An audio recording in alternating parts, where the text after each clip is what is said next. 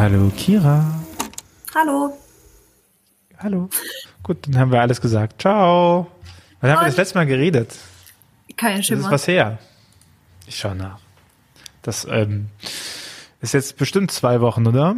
Ja, mindestens. Ich habe irgendwie das Gefühl, ähm, ich weiß nicht, ich habe aber auch schon Ah ja. Zeitgefühl verloren, seit ich in meinem Praktikum bin. Deswegen, ähm, I don't know. Hä? Du bist doch im Schulpraktikum. Ich finde, wenn man so einen Rhythmus hat, der extern vorgegeben ist, ist doch eigentlich viel einfacher, den, den, den Rhythmus zu halten.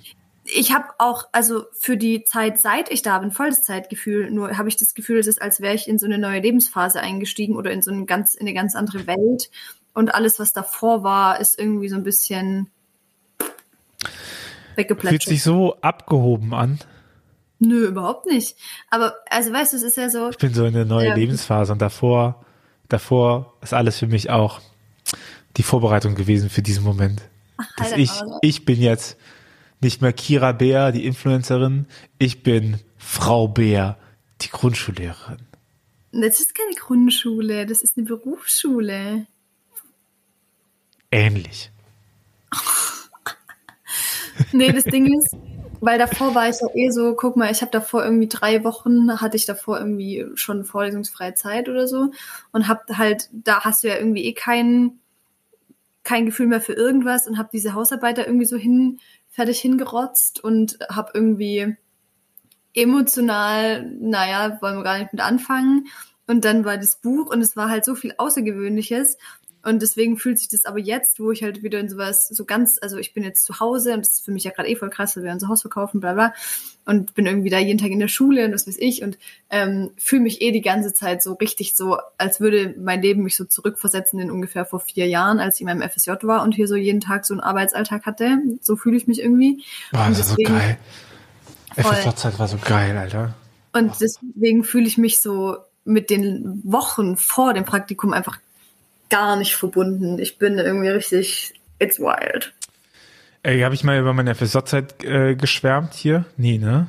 Doch, ungefähr so vor zehn Sekunden. Ja, oh, okay, dann nicht. Ich wollte es erzählen, Kira will es nicht hören. Mache ich nicht. Da Doch, als zweites mal, dann kann ich es auch erzählen. Das ist so gut. FSJ-Zeit, einfach edel. Ich war in der, ähm, in der evangelischen Kirchengemeinde, in der ich aktiv war, äh, in der Jugendarbeit, war ich, habe ich dann mein FSJ gemacht und die hatten eine über Mittagsbetreuung. Auf einer Ganztagsschule haben die gehabt und dann hatte ich halt die Jugendarbeit. Und die Jugendarbeit habe ich ja sowieso gemacht, weil ich da eh teilnehmender war und eh schon in diesem Ehrenamtler-Team war. Da war ich halt nur der FSJler. Und dann äh, eben auf einer Ganztagsbetreuung. Und das hieß aber auch, der Tag, also mein Arbeitstag begann erst um 11.30 Uhr. So. Und was ich, dann habe ich noch zu Hause gewohnt, äh, hab, war eh relativ früh immer wach, so wie auch sonst. Ähm, ich finde so 9 Uhr ist eigentlich eine gute Zeit, in den Tag zu starten. So. Das ist eigentlich Idealzeit. Alle, die davor arbeiten wollen, komische Menschen, außer, weiß nicht, also eigentlich, nee, eigentlich mache ich es auch, wenn mich keiner stört. Aber ab 9 Uhr darf mich, dürfen mich auch Menschen stören. Und ähm, dann habe ich mir ein Taz-Abo gekauft. Dann hatte ich ein Taz-Abo und habe ich jeden Morgen einfach die Zeitung gelesen. Und das ist nie wiedergekommen.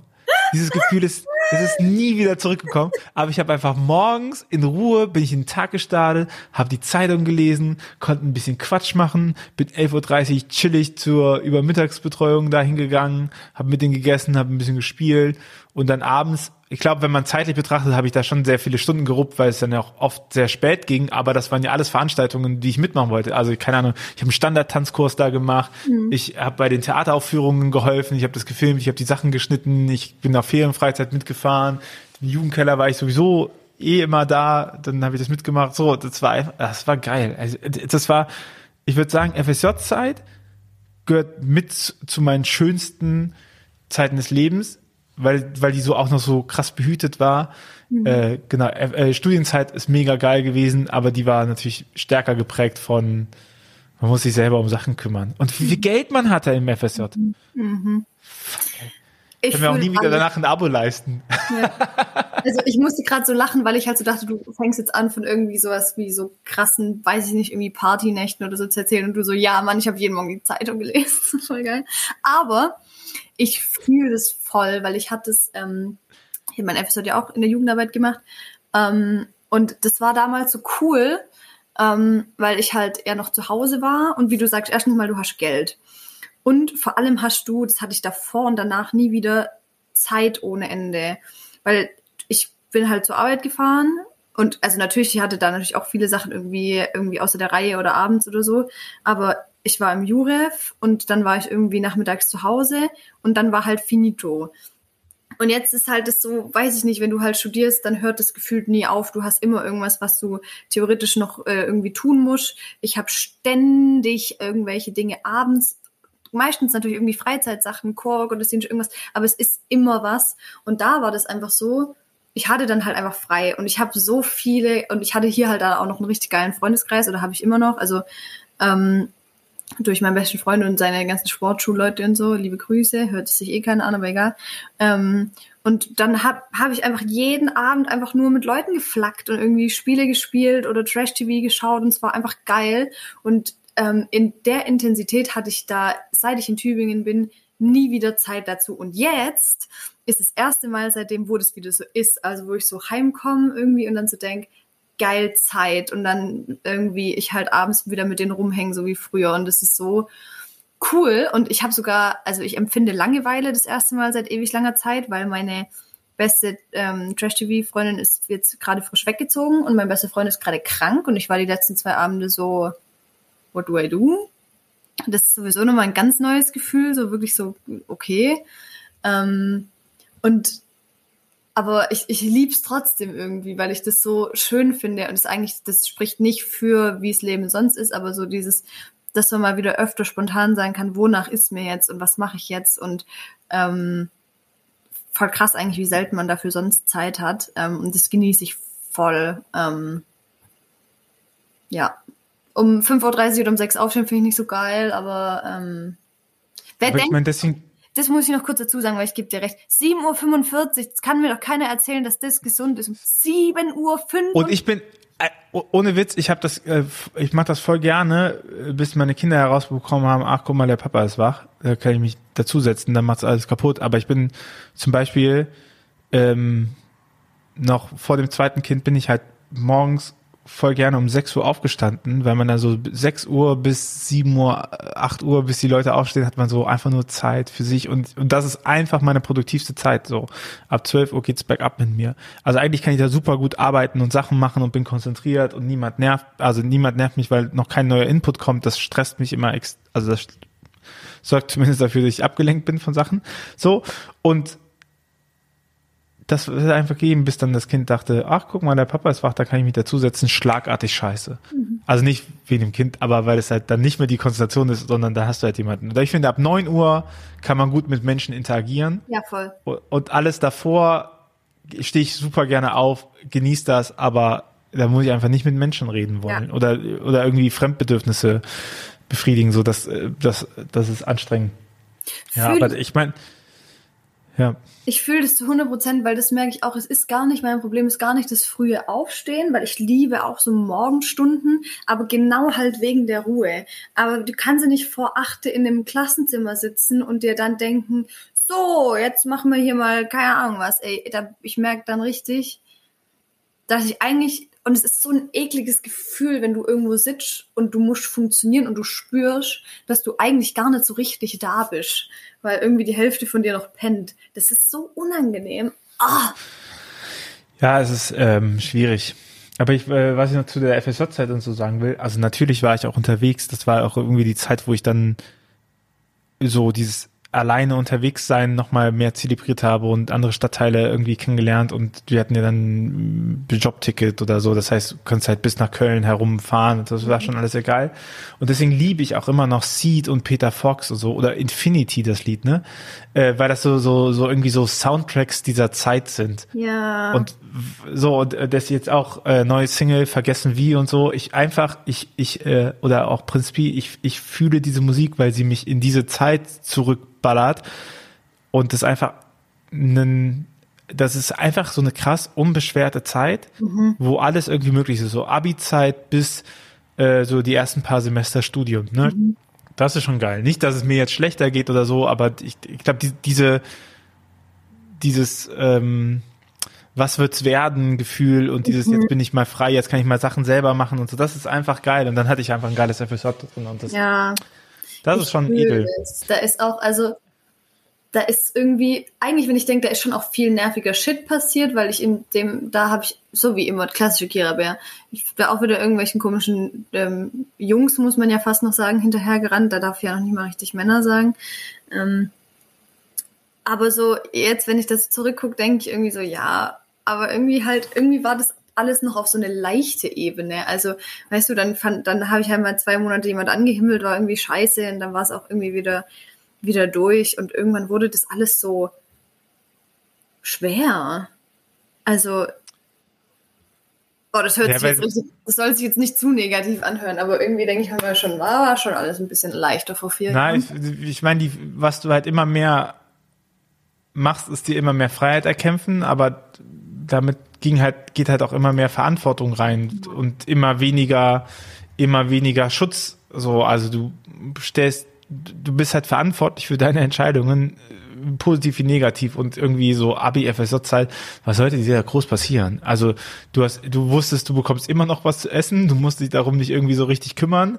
So, du hattest noch genügend Geld, um dir äh, Sachen zu kaufen, äh, die du halt essen wolltest oder nicht essen wolltest. Du hast halt irgendwie super viele Freunde gehabt, die alle an einem Ort waren, die alle Zeit hatten.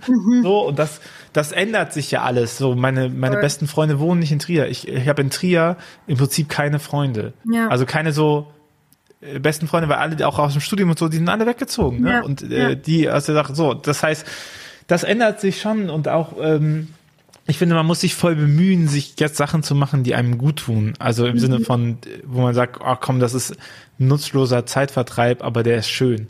So, Ja. Dafür muss man sich jetzt aktiv einsetzen. Ich musste mich im FSJ-Zeit nur aktiv dafür einsetzen, dass ich mal die Sachen mache, die wichtig waren, weißt du? So mal die Bewerbung fürs Wohnheim schreiben, da musste man sich aktiv einsetzen. Und jetzt ist es genau umgekehrt. Die Sachen, die wichtig sind, die mache ich Tag für Tag und ich muss mich jetzt aktiv dafür einsetzen, dass ich äh, Freizeit habe und so.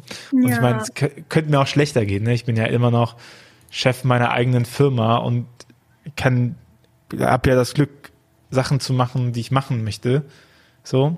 Aber dann, keine Ahnung, dann verkackst du zum Beispiel äh, Postkartenbestellungen und schon hast du auch wieder ernsthafte Leute um dich herum, die du befriedigen musst. Also es, die Unbeschwertheit geht halt dahin. So.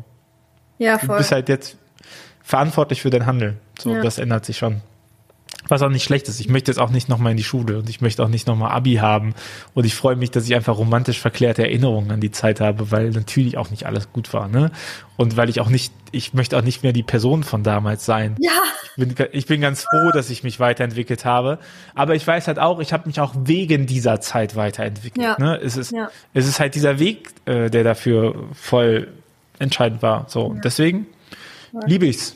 also ich merke schon auch, ich würde, ich, ich fand's voll geil und trotzdem habe ich das auch dieses, ich, ich will auf jeden Fall nicht mehr zurück, weil ich bin auch da, wo ich jetzt bin, super happy und ich würde auch das, was dann alles scheiße war und wurde nicht nochmal durchmachen wollen. So, ich bin schon auch irgendwie dankbar, dass es gewisse Dinge gibt, wo ich jetzt sagen kann, die habe ich jetzt durchkämpft und das ist jetzt sowas wie rum. So möchte ich nicht nochmal haben.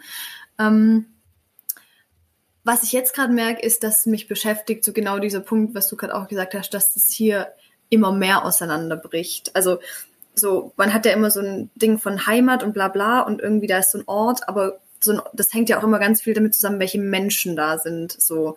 Und also klar, wir haben jetzt gerade das große Thema, dass wir, wir unser Haus verkaufen. Ähm, aber es, das hat bei mir jetzt auch so viele andere Dinge. Also ich hatte das ja letzt, Ende letztes Jahr, dass so eine meiner wichtigsten Bezugsfamilien hier weggezogen ist. Ähm, jetzt ist eine meiner besten Freundinnen hier gerade weggezogen. Ähm, mein bester Freund wird hier auch nicht ewig bleiben. Das ist eigentlich, also wahrscheinlich ist deren Plan schon auch eher so in zwei, drei Jahren wegzugehen.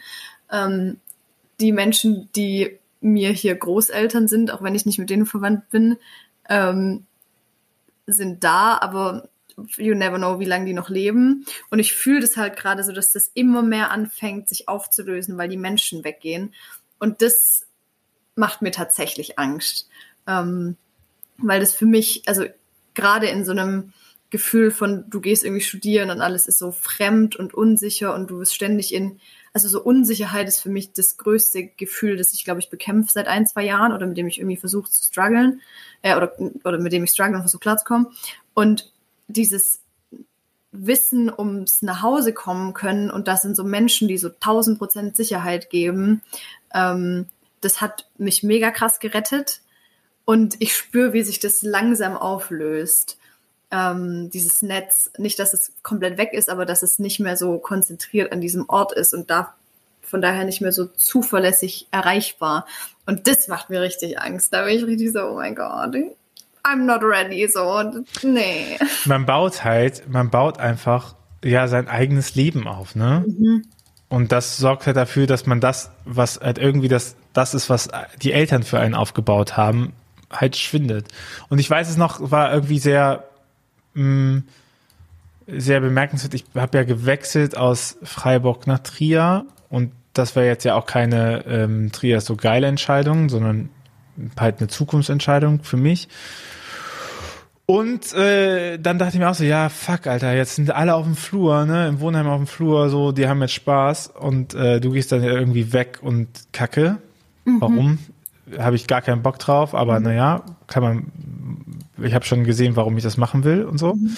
Und dann aber festzustellen, als man dann mal ein Jahr später hingegangen ist, die anderen sind auch gegangen. Mhm. Weißt du, also irgendwie, ähm, das ist ja schon bemerkenswert, dass sich halt die Welt weiterdreht. Also, dass mhm. das, was man gemacht hat, äh, gibt es einfach auch nicht mehr. Es ist nicht so, mhm. dass, keine Ahnung, äh, ja, denn das Elternhaus ist irgendwie weg, aber wenn du ehrlich bist, war es davor auch schon für dich halt weg, so wie es war, ne? Oder auch die Leute, die halt vor Ort sind, die, die sind, sind halt auch nicht mehr so vor Ort, wie man das halt kannte. Und das war yeah. irgendwie für mich ähm, irgendeine bemerkenswerte Erkenntnis irgendwie zu merken, so dass halt auch niemand auf einen selber wartet. Also die, die haben halt auch alle ihr Leben geführt ja, und ja, haben dann entschieden, dass sie weiterziehen und so. Und dann hat sich das geändert und dass man das von so Nostalgie auch nicht zu viel seine Entscheidungen halt abhängig machen Voll. sollte, ne?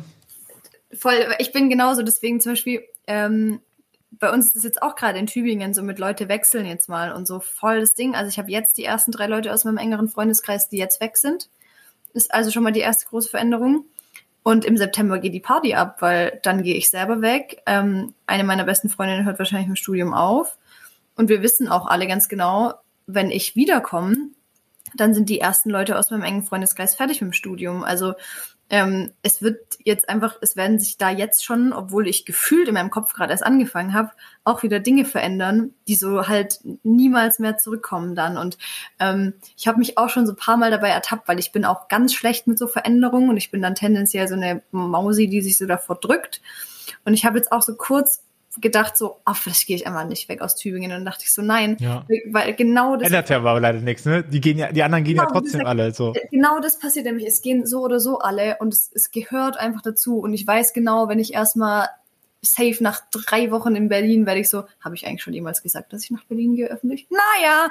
Ähm, Doch, hast du, glaube ich. Aber also, ich glaube nur im Podcast. Ich habe das noch nicht in, ich habe das auf Insta nämlich noch nicht gesagt.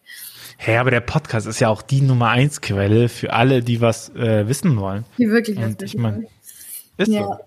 Ja, und ähm, so nach drei Wochen in Berlin werde ich eh sagen, geil. So, nur, nur dieses davor, dieses, dieses Gefühl von, es, es wird nie wieder so. Das ist immer so, oh. Und wenn es dann erstmal so ist, ist es gar nicht schlimm, weil dann ist es auch okay, aber, aber dieses, dieses so wird's nie wieder.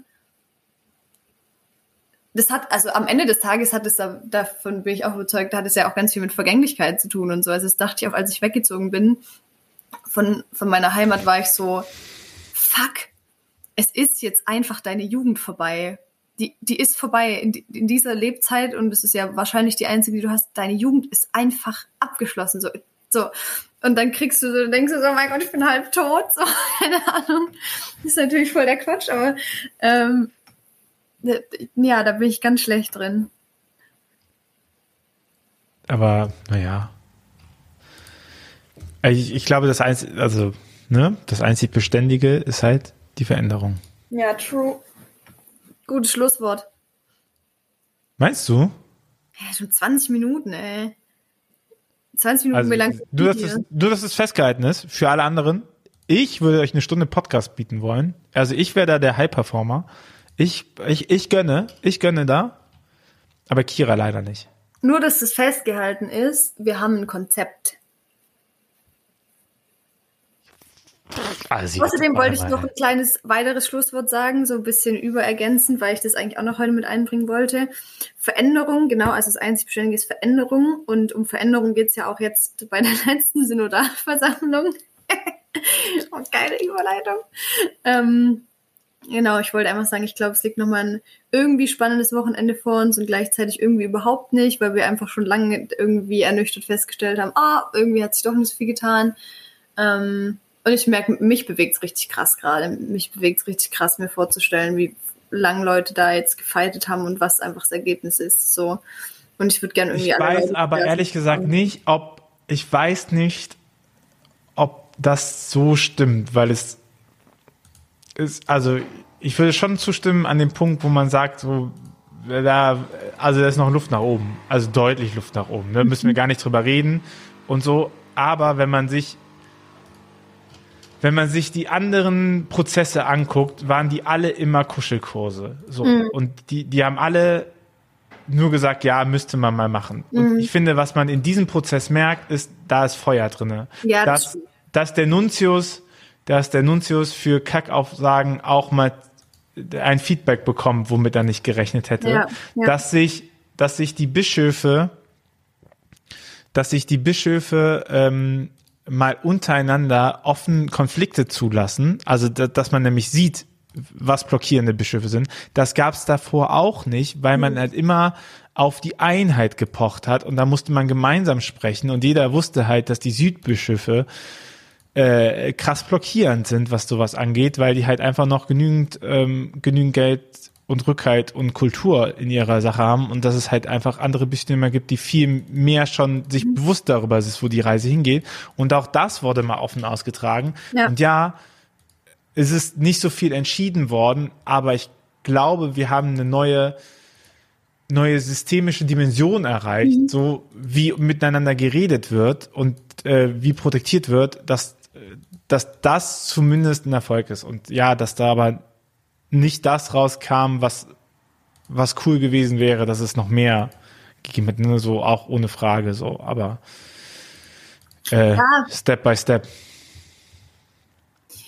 Also, nee, nicht Step by Step. Es wäre schon geil, wenn es mehr wäre, ohne, ohne Frage, so. Weißt du? Ich gebe dir vollkommen recht und ich finde es auch wichtig, ich finde es auch gut, dass du das jetzt nochmal sagst, weil ich glaube, es ist schon auch wichtig, da nicht zu ähm, zu ernüchtert irgendwie zu sein und so, damit kommen wir auch nicht weiter. Ähm, du siehst halt auch den ganzen Tag komplett desillusioniert aus, gell? Ich? Ja gut, das ist mein Gesicht, ne? Nee, auf jeden Fall. Doch, Aber wirklich. Bin, das ist mein Gesicht. Das hier ist mein Gesicht. ähm, ich bin trotzdem so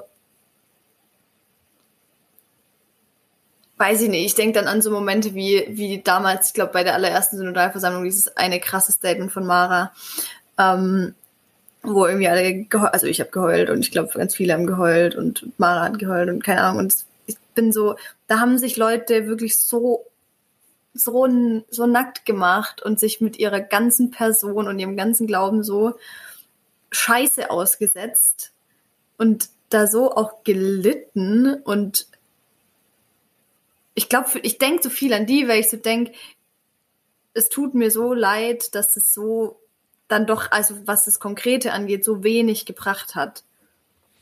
Und also natürlich, okay, und ich habe jetzt noch gar nicht angefangen von den, von den ähm, äh, Missbrauchsbetroffenen zu reden, was sie sich da auch teilweise anhören mussten ähm, von Leuten wie, wie einem Fotoholzer oder so. Und nicht aufgegeben haben, vier fucking Jahre lang. Und das Ergebnis ist irgendwie, dass irgendwelche, irgendwelche beleidigten Hardliner einfach, einfach gehen, einfach sich dem Dialog verweigern jetzt am Ende. Das ist natürlich auch richtig geil. Und ähm, ja, also das ist. Ich weiß nicht, wie ich das aushalten würde, wenn ich da dabei gewesen wäre. So, weißt du, wie ich meine? Das ist, das stellen mir das so krass vor. Und das machen die Leute, das machen die Leute ja fast alle zusätzlich zu ihrem normalen Shit. Ist ja nicht so, dass irgendjemand gesagt hat, das jetzt sein Job hier ist Geld, so, sondern das machen die einfach, weil die die krasseste Leidenschaft für diesen Glauben und diese Kirche haben. Ähm, und dann müssen die sich von irgendwelchen Spackos, Entschuldigung, jetzt werde ich auch mal ausfällig, anhören lassen, dass sie nicht katholisch sind. was ist in euren Köpfen los? Da, und das, das haben die alles mitgemacht. Das ist so krass. Das ist Ey. so krass. Ohne, ohne Frage kann man nichts äh, zu sagen. Das stimmt. Ja, also jetzt würde ich auch sagen, dass es äh, viel Potenzial nach oben gibt und dass es auch krass ist, was da alles durchgemacht worden ist und so. Ja. Ne? Äh, ohne Voll. Frage kann man nichts. Kann man nichts zu sagen. Ja. Aber es ist mein Herz hat niemand. Leb deinen Traum, der der wird wahr. Geh deinen Weg, jeder liegt der Gefahr. Ähm, ja. Gut. Haben wir das auch. Aber äh, ich, genau, ich würde aber, äh, nicht aber, ich würde zusätzlich äh, das nochmal hinhalten, dass man ja auch den Leuten in die Karten spielt, die sagen, das war sowieso alles nutzlos und damit Ja, negiert man das, was gemacht ist. Und das würde ich halt nicht sagen. Es, es, es war, es hat Effekte und es hat viel mehr Effekte jetzt schon äh, drauf. Und zwar auch, weil einige Bisch Bischöfe, klar, wäre auch cool, wenn die sich mal vorher mit ihrer Leitungsverantwortung auseinandergesetzt werden. Aber ich glaube, einige Bischöfe sind das erste Mal krass mit Realität konfrontiert. Ja, true, true. So. Right. Und auch das darf man nicht vergessen. Also was Ja. das auch nochmal wichtig war, dass, dass die Bischöfe das hören mussten. Ja. So, und, und dazu hören und nicht rauskamen und dass sie Ja. gleich behandelt waren in der Debattenkultur wie die anderen. Also dass, dass sie halt, sonst konnten sie halt immer sagen, jo, jetzt rede ich mal alleine und ich habe hier die Predigt Ja. zehn Stunden und äh, Edgy Badgy. Und äh, das ist halt nicht passiert so. Und das ist halt äh, gut. Ja. Also, wie, wie gut das ist, dass das mal passiert ist. Ne? Das ist jetzt doch ein gutes, ausgewogenes Schlussstatement von uns beiden. Ja, und wir haben auch, wir haben ja auch ein Konzept, wie ich mir sagen lasse, und das, da gehört ja auch mit dazu, dass wir auch über Kirchenthemen reden. Und das war mir auch schon mal wichtig, nach deinem ganzen hier Persönlichkeits-Liebesgelaber auch mal wieder, auch mal wieder hier ähm, Theologie reinzubringen, weil das nämlich nicht nur das Weltliche ist, Kira. Das ist nicht nur das Weltliche, es geht ja auch um, um Gott. So, das darf man bei den ganzen Sachen ja nicht vergessen. Warte, und jetzt sage ich noch ein Schlussstatement, das habe ich nämlich letzt getwittert und das möchte ich mal wieder sagen. Ähm, wie toll du es findest, mit mir zusammenarbeiten zu dürfen.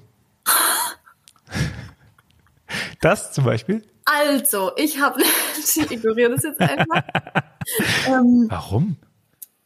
weil ich glaube, du kommst mit deinem Ego schon gut alleine klar. Ähm, Okay. Ja, ihr? bitte dann. das Ding ist, Ja. also es ist ja jetzt kein Lass dich nicht aus dem Konzept bringen, bitte. Ist ja jetzt kein Geheimnis, dass ich voll, voll die krasse Reformbefürworterin bin. Aber ich bin echt voll dagegen zu denken, ähm, dass das was ist, was uns irgendwie, also erstens mal, dass das reicht und zweitens, dass das ähm, was ist, was irgendwie unsere Kirche rettet oder die Leute ähm, dafür sorgen wird, dass Leute wieder Bock auf Kirche haben. So, das wird dafür sorgen, dass ähm, oder das sollte dafür sorgen, ähm, dass wir die Ursachen von, von Missbrauch irgendwie bekämpfen und dass wir eine gleichberechtigte Kirche sind. Aber ich bin absolut überzeugt davon, dass diese Kirche nicht an Relevanz gewinnen wird, wenn wir nicht mehr in qualitativ hochwertige Seelsorge und Liturgie stecken. Ohne Witz, wenn ich teilweise angucke, was bei uns an Gottesdiensten da äh, runtergebetet wird und was für Leute sich hier als Seelsorgende ausbilden lassen können, ähm, da geht mir echt, also da geht mir dann fast eher deswegen die Hoffnung verloren. Und da bin ich echt überzeugt, dass das eine Stellschraube ist, an der wir noch so krass viel machen müssen. Ähm, ja,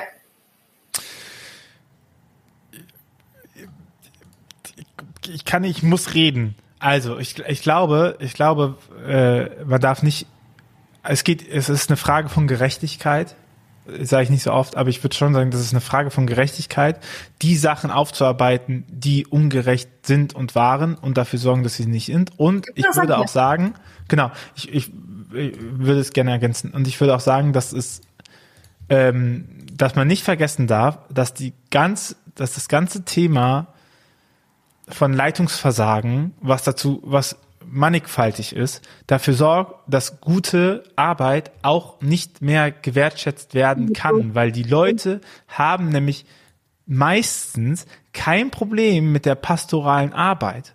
Es, ich Ja. kenne wenige, ich kenne wenige, die, äh, die irgendwie Kontakt mit Seelsorge und Pastoral und die ganzen unterschiedlichen Sachen haben und sagen, die äh, Kirche macht schlechte Arbeit.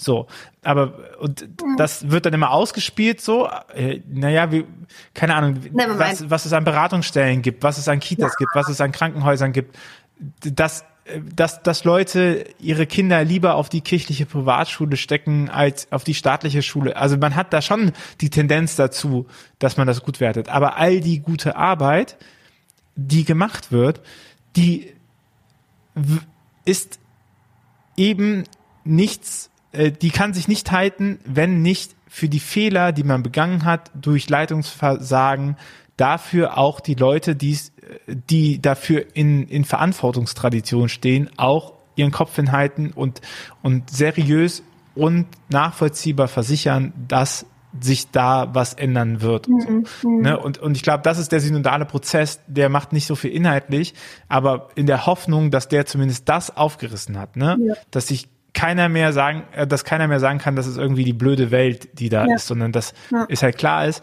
nein, nein, dass dieses wir müssen uns mehr auf Seelsorge konzentrieren. Ja, können wir machen, aber wir können, aber wir, wir können das eben nicht schaffen, wenn ihr nicht dieses Leitungsversagen Ja. ähm, äh, korrigiert, so Ja. und und dafür Verantwortung zieht, weil ansonsten bringt, also Ja, es true. bleibt halt leider bei nichts so. Ja.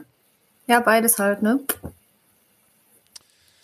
Schon und noch nicht. So. So, ich habe aber Theologie reingemacht. Äh, so, also nur, dass ihr es nochmal merkt, so, ich würde ja noch die Stunde füllen. Kira muss leider arbeiten, muss sie nicht, sie hat nämlich heute frei.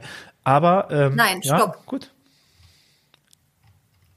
Jetzt kommt mein Verteidiger. Ich weiß jetzt gerade, jetzt höre ich dich gerade nicht. Ich weiß jetzt Ja, gerade nicht. ich, ich kam gerade Stopp, dann kam der Ruckler im Bild und jetzt, jetzt bin ich gespannt. Jetzt kommt meine Verteidigungsrede. Erstens, ich habe noch nicht gefrühstückt und ich habe einfach Sauhunger. Zweitens, ich habe zwar heute keinen Unterricht, aber ich habe morgen meine erste Stunde, die ich selber halte. Das heißt, ich muss mich da jetzt gleich noch drum kümmern, bevor ich nämlich später zum Mittagessen verabredet bin. Das heißt, ich habe jetzt hier gerade auch nicht unendlich Zeit. So. Drittens, ich finde es immer noch wichtig, dass es ein kurzer, knapper Podcast bleibt. In diesem Sinne, meine Damen und Herren, ich wünsche euch einen schönen Tag. Äh, mach's gut, Kira. Tschüss. Ciao.